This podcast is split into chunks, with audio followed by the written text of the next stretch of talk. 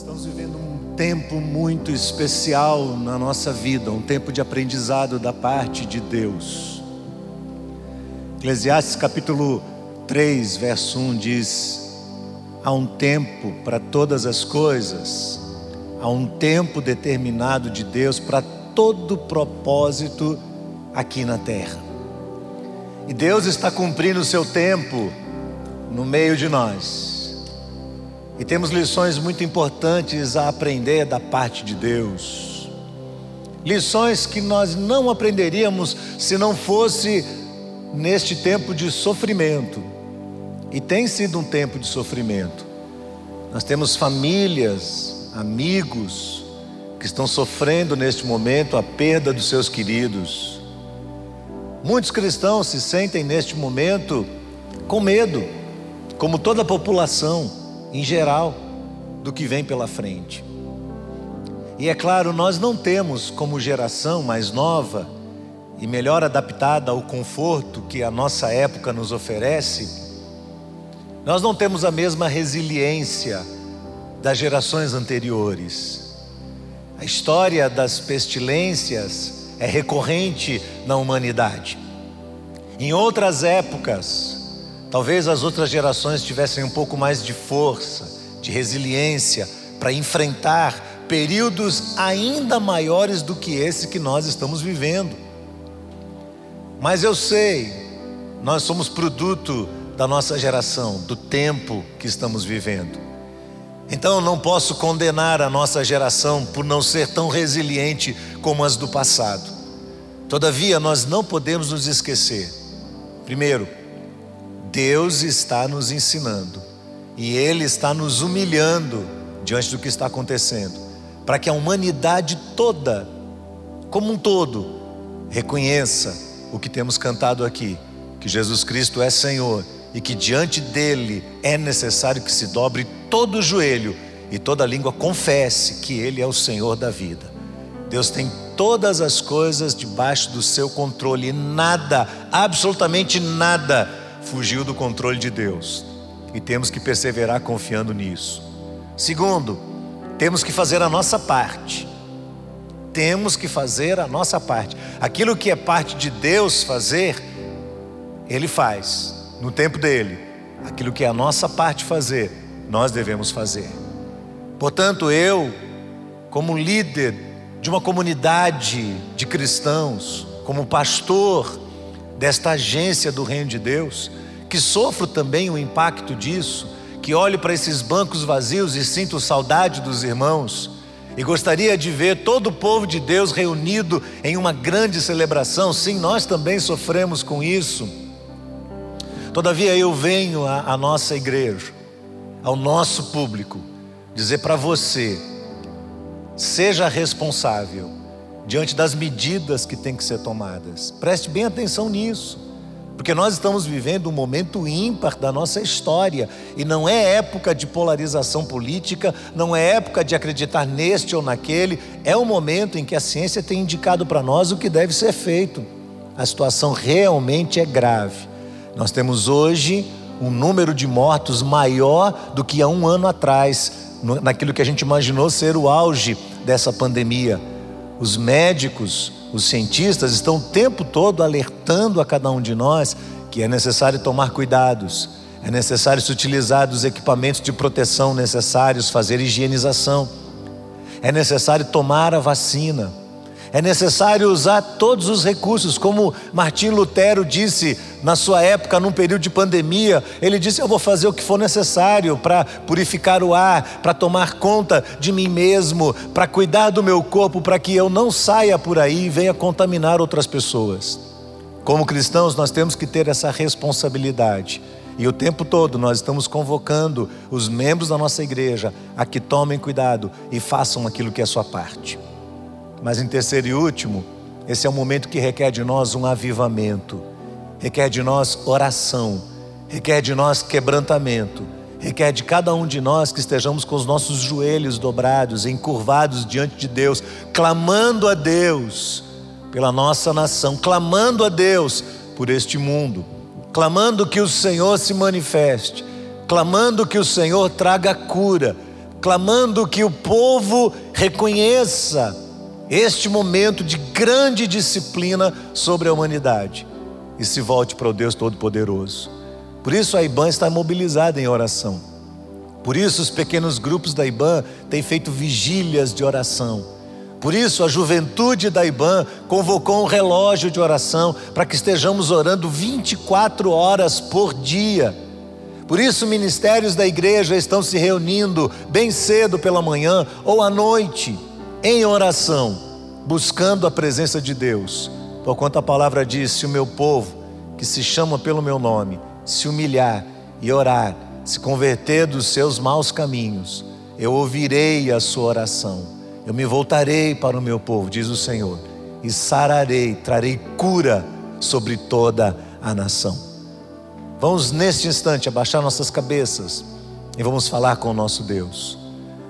Obrigado, Senhor Deus e Pai, por tudo que nós estamos vivendo aqui. Obrigado por este dia, quando podemos celebrar ao Teu nome, podemos nos reunir, ainda que distantes uns dos outros, mas unidos em torno de um mesmo propósito, o nome precioso de Jesus, a palavra de Jesus, que nos ensina, que nos transforma, que fortalece o nosso coração.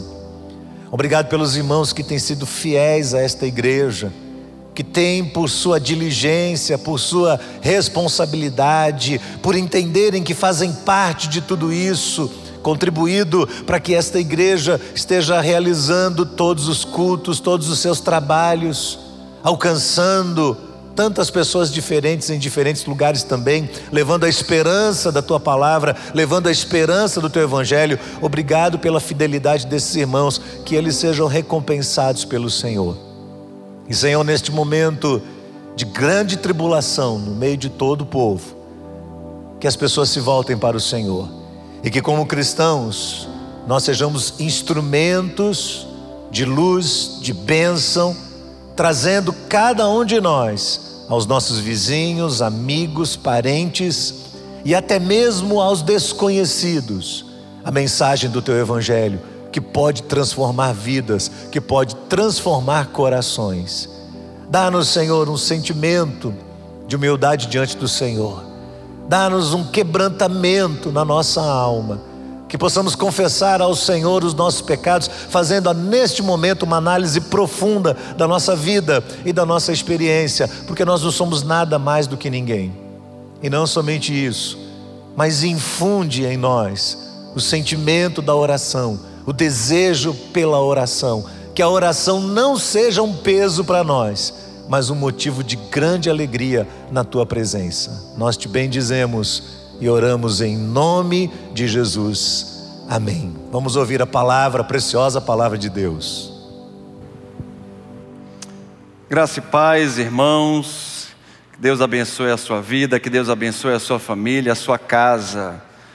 Tempos difíceis, Deus manifesta o seu amor e nós, como igreja, temos a rica visão de termos oportunidades no meio da crise, no meio da pandemia, no meio da calamidade, no meio das dificuldades. Nós, como igreja, precisamos enxergar quais oportunidades que Deus tem nos dado, quais oportunidades que estão diante de nós. Esse mês de março é o mês de lançamento da campanha de missões mundiais. A Junta de Missões Mundiais tem feito um trabalho espetacular. E a nossa igreja, a IBAN, tem sido uma parceira fiel de muitos anos dessa organização missionária. E nós temos o privilégio de sermos parceiros, tanto na contribuição quanto na oração, e também temos o privilégio de termos como parceiros os missionários é, Daisy e Cezinha, que estão ali no Equador, na cidade de Rio Bamba. E eles gravaram um vídeo e eles têm um recado para você. Então fique bastante atento a esse recado e vamos ver como Deus tem agido através dele, deles ali no Equador.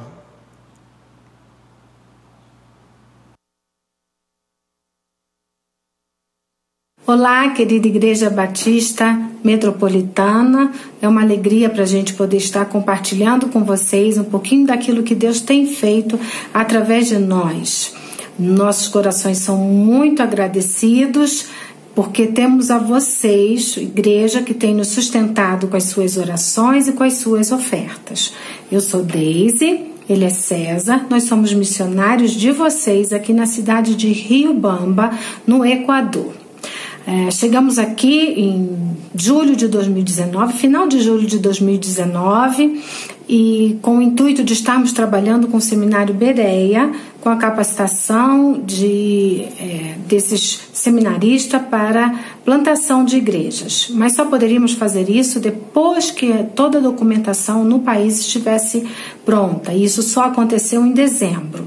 Mas nós não podíamos ficar parados. Então, assim que a gente conseguiu entrar em contato com uma igreja local, e começamos a trabalhar junto com ela. Eu comecei a trabalhar com a EBD, a Escola Bíblica Dominical, o culto infantil.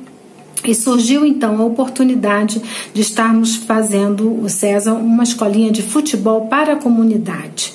E a igreja nos deu todo o apoio. Ao mesmo tempo, ele encontrou uma outra escolinha de futebol, Cross Creation, também cristã, e teve esse início de trabalho. Com isso, é, abriu a, a, oportunidade de nós estarmos criando uma escola de música é, na, em nossa igreja com esses alunos de futebol e foi realmente um momento muito gratificante para nós.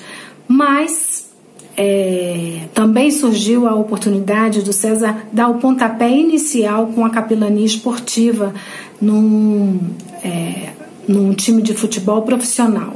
No entanto, fomos pegos de surpresa com a pandemia.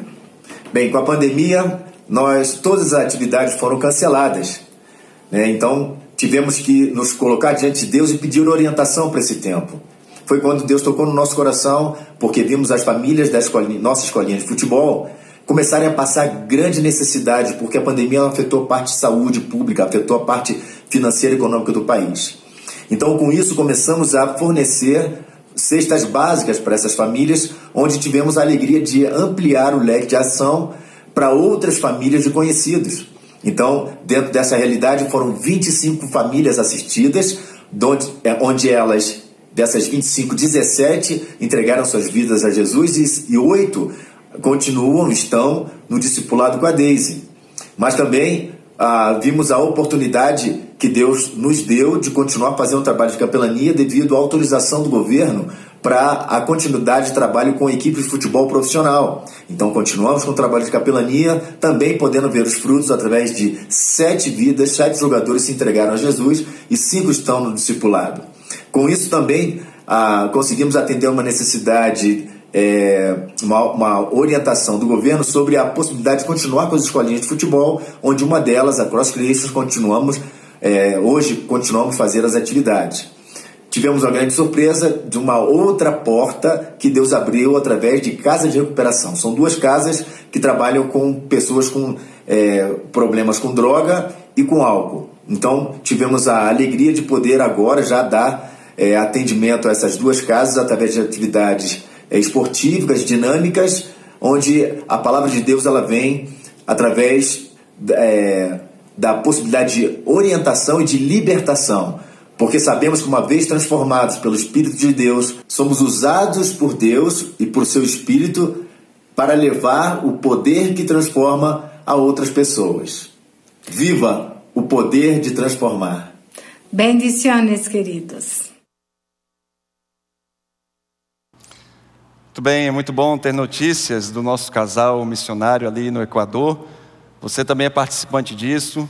O César e a Deise são um casal muito querido, estiveram aqui na nossa igreja durante um tempo, fizeram um trabalho muito legal. E Deus levou eles lá para o Equador e eles continuaram desenvolvendo a obra do Senhor ali naquele país. E nós temos o privilégio de poder orarmos por ele, contribuirmos com o ministério dele. E é muito bom ter notícias desse casal.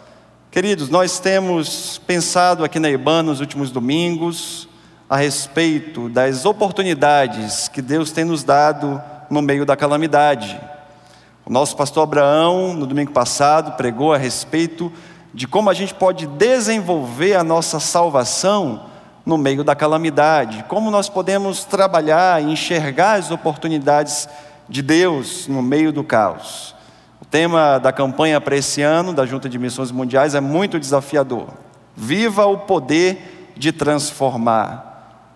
O Evangelho de Jesus transforma, ele nos dá uma nova vida. Se alguém está em Cristo, nova criatura é. As coisas velhas se passaram, mas que tudo se fizeram novas. E Deus tem nos dado oportunidades no meio da pandemia, no meio da calamidade. E esse é um tema desafiador para toda a igreja. Eu quero falar a respeito disso no dia de hoje. Portanto, abra sua Bíblia na segunda carta do apóstolo Paulo a Timóteo, no capítulo 1, no verso 7. Nós vamos ler esse verso e vamos extrair as lições, os princípios de Deus para a nossa vida através desse verso. Segunda carta de Paulo a Timóteo, no capítulo 1, no verso 7. O texto diz assim: Porque Deus não nos tem dado espírito de covardia, mas de poder, de amor e de equilíbrio. Vou ler mais uma vez. Porque Deus não nos tem dado espírito de covardia, mas de poder, de amor e de equilíbrio. Quando o apóstolo Paulo escreveu essa carta, ele estava preso em Roma e a morte estava muito próxima dele, ele encarava a morte como certa. E por muitos motivos, quase todos os colaboradores, os ajudadores do apóstolo Paulo foram embora, partiram. Praticamente só restou Lucas para ajudar o apóstolo. Foi um período sombrio, Paulo não podia visitar as igrejas que havia fundado, não podia abraçar os irmãos, não podia pregar o evangelho de cidade em cidade como sempre fazia, mas paradoxalmente, Paulo não estava preocupado consigo. A grande preocupação de Paulo era com o ministério de Timóteo, o seu discípulo amado, o seu filho na fé, e com o sucesso do ministério do Evangelho. Paulo estava preso fisicamente, mas a sua mente não estava presa àquela circunstância. E essa foi a última carta escrita pelo apóstolo. E portanto, nessa carta, o apóstolo Paulo deixa uma espécie de testamento para a igreja. São as coisas mais importantes, as coisas urgentes que ele quer transmitir. É um apelo para que o jovem Timóteo continue proclamando o evangelho com urgência e se mantenha firme diante das adversidades, diante da perseguição crescente. Aliás, irmãos, a perseguição sempre esteve no encalço da igreja. A perseguição sempre fez parte da história da igreja. Quando nós lemos o livro de Atos, nós percebemos uma série de episódios de perseguição que a igreja de Jesus enfrentou. Logo no capítulo 4, Pedro e João são presos por pregarem o evangelho. No capítulo 5, uma nova prisão dos apóstolos. No capítulo 7, a morte de Estevão, primeiro mártir da igreja. No capítulo 8, os discípulos são dispersos após uma grande perseguição. No capítulo 12, Pedro e Tiago são presos e Tiago é morto a fio da espada pelas mãos de Herodes. No capítulo 13 e 14 de Atos, Paulo e Barnabé saem nas suas viagens missionárias, são perseguidos e Paulo acaba sendo apedrejado. No capítulo 20, 16, Paulo e Silas são açoitados e presos. No capítulo 21, Paulo é preso. No capítulo 24 de Atos, Paulo é acusado perante Félix. A perseguição sempre esteve perto da igreja. Mas esse fato não é exclusivo da igreja primitiva. Essa semana, lendo uma reportagem da revista Portas Abertas, na edição de fevereiro desse ano, de 2021, eu li esse texto e esse texto me trouxe um dado alarmante. Abre aspas. De acordo com os dados da nossa lista mundial de perseguição, elaborada por nossa equipe de pesquisa, no período de 1 de outubro de 2019 a 30 de setembro de 2020, mais de 340 milhões de cristãos ao redor do mundo experimentaram perseguição por causa da fé em Jesus. Os números comprovam um crescimento de 30% em relação ao ano anterior.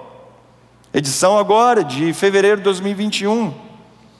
Então, se você escutar em algum lugar que a caminhada cristã será leve, isso não é verdade. Se você escutar de alguém que a igreja de Jesus vai passar por esse mundo sem enfrentar oposição, isso não é verdade. Jesus disse: No mundo tereis aflições, mas tem de bom ânimo, eu venci o mundo. A aflição, portanto, constitui uma grande oportunidade de nos aproximarmos de Deus, de entendermos os seus mistérios e de trabalhar na expansão do reino dele.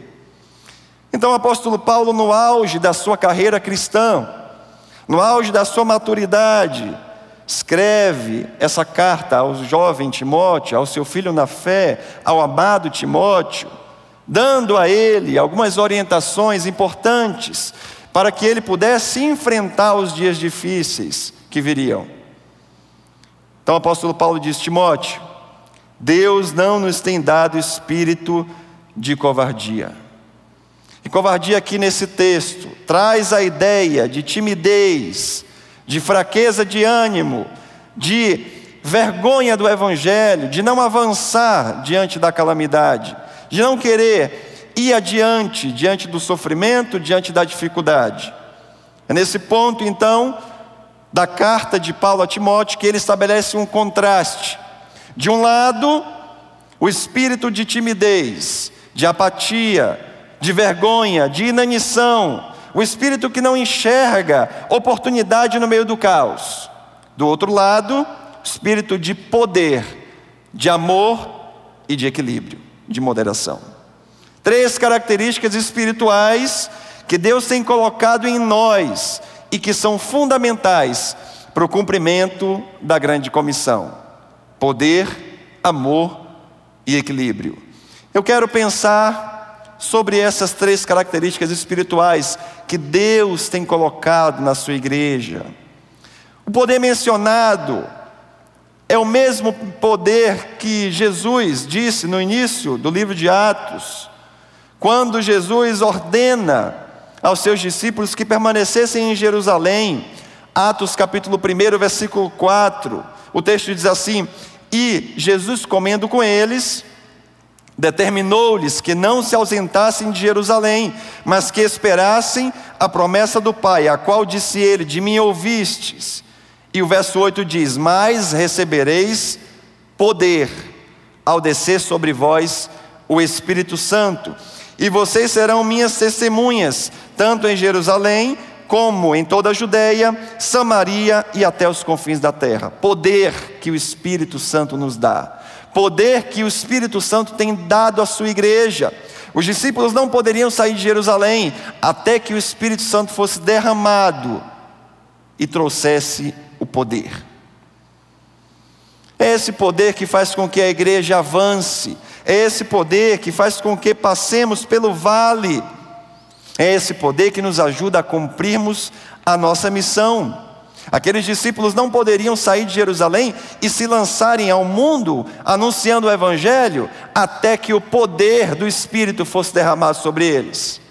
Porque é esse poder que nos capacita a enxergar quais são as oportunidades que Deus tem nos dado no meio da calamidade, no meio do caos, no meio da dificuldade, no meio da oposição, no meio da perseguição. Poder, esse mesmo poder o apóstolo Paulo, escrevendo aos Romanos, no capítulo 1, verso 16, diz: Porquanto não me envergonho do Evangelho, porque é o poder de Deus para a salvação de todo aquele que nele crê, primeiro do judeu e também do grego. Eu não me envergonho do Evangelho, porque ele é o poder de Deus. É este poder, irmãos, que nos dá condições de enfrentar a adversidade até terminarmos a missão. É esse poder que faz com que a gente não desista da caminhada cristã. É esse poder que faz com que enxerguemos oportunidades no meio da pandemia. É esse poder que faz com que cristãos espalhados pelo mundo resistam às prisões e às perseguições e se mantenham firmes. Portanto, o poder que vem do Espírito é o primeiro contraponto ao espírito de covardia. O poder que vem de Deus nos dá condições de suportar as dificuldades da vida. E Paulo está ali relembrando ao jovem Timóteo: Timóteo, a caminhada é dura. Estou chegando aqui na minha fase final da carreira cristã. E você precisa entender que Deus não nos deu espírito de apatia, de covardia, de vergonha, mas Ele nos deu espírito de poder, e você precisa avançar com este poder. Então, se você quer avançar no meio da crise, no meio da calamidade, seja cheio do Espírito Santo, porque o poder vem dele. Mas há uma segunda característica desse espírito que Deus tem colocado na sua igreja. E essa característica é o amor. E o amor de Deus é o combustível que nos move, é Ele quem nos impulsiona na direção do outro, é Ele quem comove o nosso coração pelas almas perdidas, é Ele quem nos faz amar o próximo, apesar das diferenças. E o amor de Deus denota a ideia de sacrifício. O amor de Deus é sacrificial. O amor de Deus nos tira da zona de conforto. Romanos 5,8. O texto diz: Mas Deus prova o seu amor por nós, em que Cristo morreu por nós, sendo nós ainda pecadores, em que Cristo foi sacrificado por nós, em que Cristo se fez sacrifício por nós, sendo ainda nós pecadores. Amor sacrificial. Jesus, em Mateus 5,41, nos diz: Se alguém te obrigar a andar uma milha, vai com ele duas. Amor sacrificial. Esse amor que Deus tem derramado na sua igreja. E Paulo está relembrando a Timóteo, Timóteo, além do poder, Deus tem nos dado espírito de amor. Deus impulsiona a sua igreja na direção do outro. Pessoas são alcançadas por esse amor, são transformadas pelo Evangelho que anuncia esse amor e pessoas têm experimentado a verdadeira paz que vem de Deus por causa do amor de Jesus. Deus tem nos dado um espírito de amor para irmos na direção das pessoas, com o coração carregado de compaixão, de justiça, de perdão. É esse amor de Cristo que habita em nós e que nos constrange a olharmos para as pessoas como alvo da graça de Deus. Alvo da graça de Deus. O próprio ministério de Jesus foi assim. Em Lucas capítulo 4, verso 18 e 19, ele diz: O Espírito do Senhor está sobre mim, porque ele me ungiu para pregar boas novas, ele me enviou para proclamar liberdade aos presos e recuperação da vista aos cegos, para libertar os oprimidos e proclamar o ano da graça do Senhor. Segunda característica desse espírito que habita na igreja do Senhor Jesus é o amor. Foi muito bonito ver como a igreja batista metropolitana se mobilizou alguns dias atrás na direção de Manaus, levantando recursos aqui. Nosso pastor Abraão fez um apelo e a igreja respondeu a esse apelo. Atitude de amor para com aquelas pessoas ali em Manaus. E toda a igreja se levantou e investiu recurso. Muito bonito de ver como o Barco Clínica chega nas comunidades, nós tivemos atendimento no mês, no, no domingo passado, final de semana passado, e ver aquela equipe médica se doando na direção daquelas pessoas, voluntariamente atendendo, levando o amor de Jesus para aquelas pessoas, dando assistência médica, mas também assistência espiritual. Amor, o espírito de amor que move o coração da igreja, espírito de amor que faz com que eu e você enxergamos as pessoas como alvo da graça de Deus.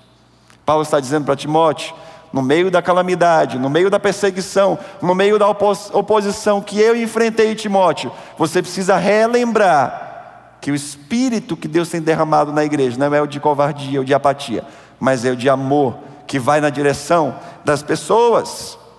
A igreja de Jesus não pode parar, irmãos, porque esse amor é que nos move na direção das pessoas. Esse amor que nos alcançou vai alcançar outras pessoas, e através da minha vida e da sua vida, pessoas vão ser transformadas e vão viver o poder de serem transformadas.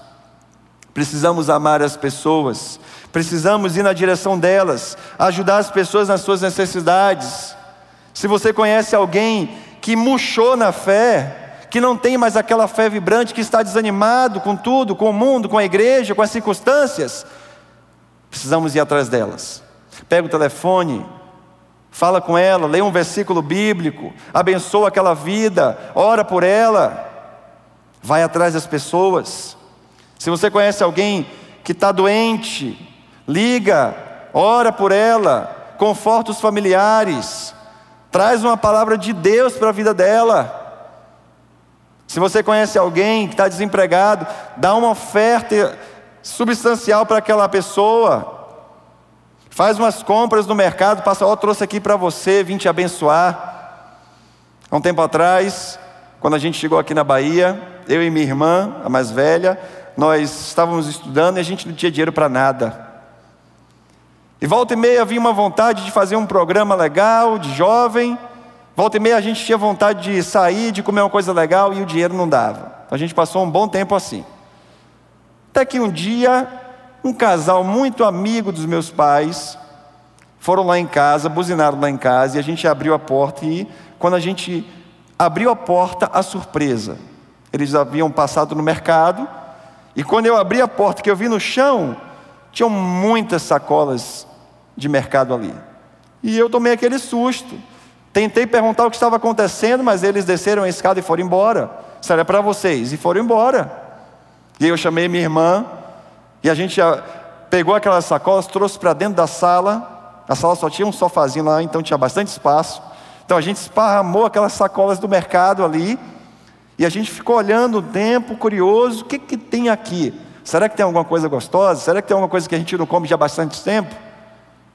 E a gente começou a abrir as sacolas e foi vendo que tinha muita coisa legal, que a gente estava com vontade de comer, e Deus operou uma bênção ali na nossa vida através daquele casal.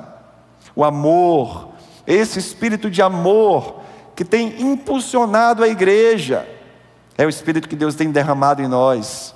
Então, se você conhece alguém necessitado, vá atrás, vá na direção e abençoe essa pessoa.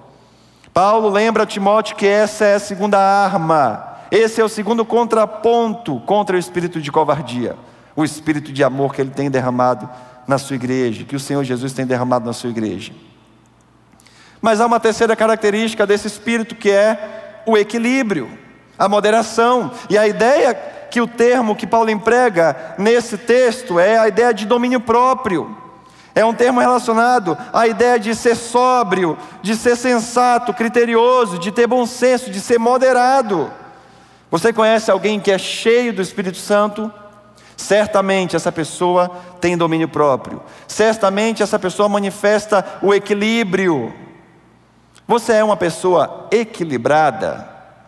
Nas suas ações, nos seus posicionamentos, você demonstra equilíbrio, demonstra sensatez Equilíbrio tem a ver com a ausência de um medo exagerado.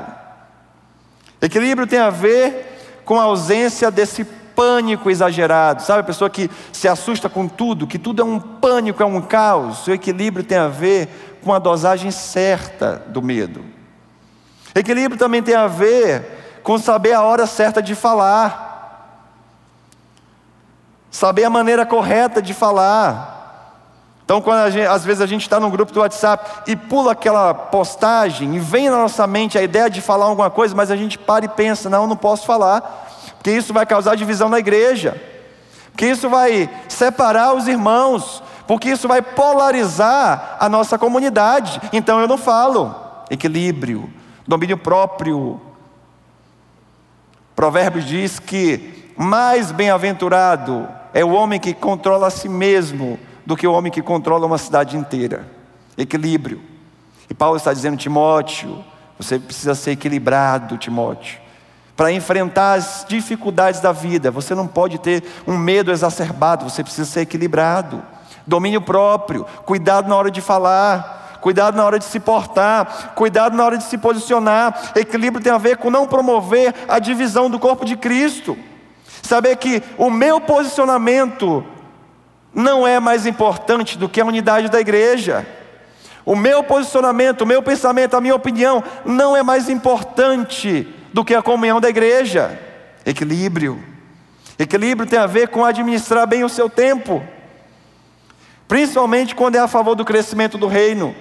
Equilíbrio tem a ver com remir o tempo porque os dias são maus. Equilíbrio tem a ver com investir os meus recursos naquilo que realmente é importante. Deus tem nos dado um espírito de equilíbrio. Deus tem nos dado um espírito de amor, Deus tem nos dado um espírito de poder, e no meio da calamidade, a igreja de Jesus tem experimentado um crescimento extraordinário. Porque Deus tem derramado não um espírito de covardia, mas um espírito de poder para avançar, para passar pelo vale, um espírito de amor para ir atrás das pessoas, anunciar a mensagem da cruz, e um espírito de equilíbrio para a gente conseguir salgar e ser luz nesse mundo com equilíbrio, com sabedoria. A Junta de Missões Mundiais tem feito um trabalho belíssimo, e eu quero compartilhar alguns dados, alguns dados do ano passado, em como o Senhor Deus operou um milagre através da Junta de Missões Mundiais, como pessoas ao redor do mundo foram alcançadas pelo Evangelho, como o Senhor tem abençoado essa agência do reino, mesmo diante da calamidade, a igreja tem crescido. E no início dessa mensagem, eu citei aqui algumas passagens do livro de Atos, mostrando que a perseguição sempre fez parte da vida da igreja, mas o mesmo livro de Atos o mesmo livro de Atos também mostra como a igreja crescia nesse período de perseguição, como que a igreja enxergou as oportunidades de Deus para avançar. E Deus foi colocando pessoas ali. Então nós lemos expressões como e acrescentou Deus três mil pessoas, e acrescentou Deus cinco mil pessoas, e acrescentava diariamente os que iam sendo salvos, porque Deus não nos deu espírito de covardia, mas nos deu espírito de poder, de amor e de equilíbrio. Então eu quero compartilhar com vocês alguns dados da Junta de Missões Mundiais. Nós vamos perceber como Deus tem agido através dessa agência e como pessoas têm sido alcançadas. O programa A Fome no Mundo distribuiu cerca de 12 toneladas de alimentos a mais de 4 mil pessoas na Colômbia, em Moçambique, em São Tomé e Príncipe e no Haiti. A junta chegou já a 80 países desenvolvendo o seu trabalho. Cerca de 1.803 missionários estão espalhados pelo mundo, anunciando o reino e servindo ao Senhor. Em 2020, houve a abertura do PEP, o Programa Socioeducativo no sul da Ásia. Em 2020 também, cerca de 56 mil pessoas foram beneficiadas com ações humanitárias, distribuição de alimento, álcool em gel, máscaras e insumos de saúde. Em 2020, mais de 43 mil conversões. Em 2020, mais 174 igrejas foram plantadas.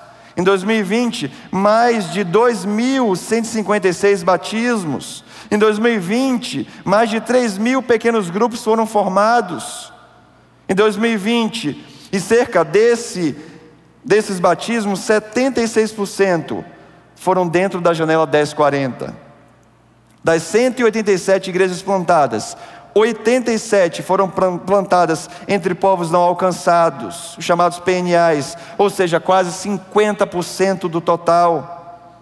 Cerca de 84% dos pequenos grupos estão nas regiões de povos não alcançados. Nunca tivemos tanta força nos lugares mais carentes do Evangelho no mundo. São dados impressionantes. São dados que nos mostram como Deus tem operado através da sua igreja. São dados que nos mostram como a igreja tem enxergado oportunidades de crescimento, mesmo diante da calamidade, mesmo diante da dificuldade, mesmo diante da adversidade, a igreja de Jesus tem crescido para a glória de Jesus. Muito bonito ver como Deus tem operado através do seu povo. E nós temos a certeza de que ele está voltando. O rei está chegando. O rei está voltando e ele vai levar a sua igreja. Ele vai levar o seu povo. Mas enquanto ele não nos leva, nós estamos trabalhando, nós estamos avançando, nós estamos cumprindo a grande comissão. Enquanto ele não vem, nós estamos avançando com o evangelho até que ele venha. Até que ele venha, nós estaremos aqui firmes, porque Deus não nos tem dado espírito de covardia, de apatia, mas tem nos dado espírito de poder, de amor e de equilíbrio. Que a graça do Senhor Jesus possa continuar nos impulsionando, avançando no meio da calamidade, enxergando as oportunidades que Ele tem colocado diante de nós, e nós estaremos firmes Enquanto o nosso rei não chega, enquanto ele não vem nos buscar, nós estaremos firmes. Eu quero convidar você nesse instante a cantar essa música. Cante com a esperança no seu coração, de que um dia o Senhor vai voltar, mas cante também com a certeza de que se Ele colocou a gente aqui nesse mundo, e se Ele deixou que a gente vivesse aqui nessa terra, é porque a gente precisa trabalhar enquanto Ele não vem. É porque nós, como igreja, precisamos marcar esse mundo. Nós, como igreja, precisamos avançar, enxergar quais oportunidades de Deus para o crescimento da igreja nesse mundo. Vamos cantar o Senhor. Nosso Rei está voltando, aleluia, e Ele vem nos buscar. Mas enquanto Ele não vem, nós estamos aqui, firmes no nosso posto, adorando o Seu nome, anunciando o reino, pregando o Seu Evangelho tempos difíceis que nós estamos passando, precisamos relembrar o quanto Deus prometeu a nós como igreja que Ele sempre estaria do nosso lado. Em tempos difíceis, precisamos relembrar que o Senhor Deus é o nosso refúgio, o nosso socorro bem presente na hora da angústia. Em tempos difíceis, é que nós nos aproximamos mais de Deus, é que nós oramos mais, é que nós buscamos mais a Sua face, é que nós lembramos que Ele disse que estaria conosco até o fim. Em tempos difíceis, a igreja permanece fiel, a igreja permanece anunciando a graça do Senhor Jesus, e a graça do Senhor Jesus vai permeando as vidas dos corações. Se você ainda não aceitou a Cristo como seu Salvador, se você ainda não se entregou totalmente a Ele, e você está ouvindo essa mensagem, entre em contato conosco. Vai aparecer na tela um card com um número, e você vai ligar aqui para a igreja, você vai entrar em contato, e você vai saber mais a respeito desse Evangelho que transforma, desse Evangelho que preenche a nossa vida, a nossa alma, desse Evangelho que nos dá uma perspectiva de vivermos eternamente com Deus, desse Evangelho que nos aproxima novamente de Deus, desse Evangelho que nos traz esperança no meio da calamidade. Que o Senhor Deus e a Sua boa mão esteja nos guiando nesse tempo, e que a nossa mente esteja lembrando de que Ele tem nos dado um espírito de poder, de amor e de moderação. Vamos orar ao Senhor? Pai, em nome de Jesus, glorificado seja o teu nome, Senhor, porque nós temos a tua palavra, e a tua palavra é lâmpada para os nossos pés, e ela é luz para os nossos caminhos. E é ela quem nos orienta, porque ela é nosso esteio, ela é a nossa base, ela é o nosso alicerce, ela é, é o nosso azimute, é ela quem nos dá a direção correta das coisas, é ela quem nos limpa, é ela quem nos lava de todo pecado. Obrigado, Senhor Deus, porque um dia o Senhor morreu naquela cruz para nos dar esperança, a esperança da vida eterna. Obrigado, Deus, porque a tua igreja tem enxergado oportunidades no meio da calamidade e a tua igreja tem avançado no reino pela graça do Senhor. Continua, Senhor Deus, derramando sabedoria sobre a vida da nossa igreja Continua, Senhor Deus, nos direcionando a enxergarmos as oportunidades que o Senhor tem nos dado. E continua aquecendo o nosso coração, para que a gente possa, ó Deus, esperar a tua volta. Mas enquanto aguardamos, estaremos firmes, avançando no reino do Senhor. Que o amor de Deus o Pai, que a graça do Senhor Jesus Cristo, e a doce consolação do Espírito possa preencher totalmente o nosso coração, para a glória do Senhor, em nome do Senhor Jesus. Amém. Que Deus abençoe a sua vida.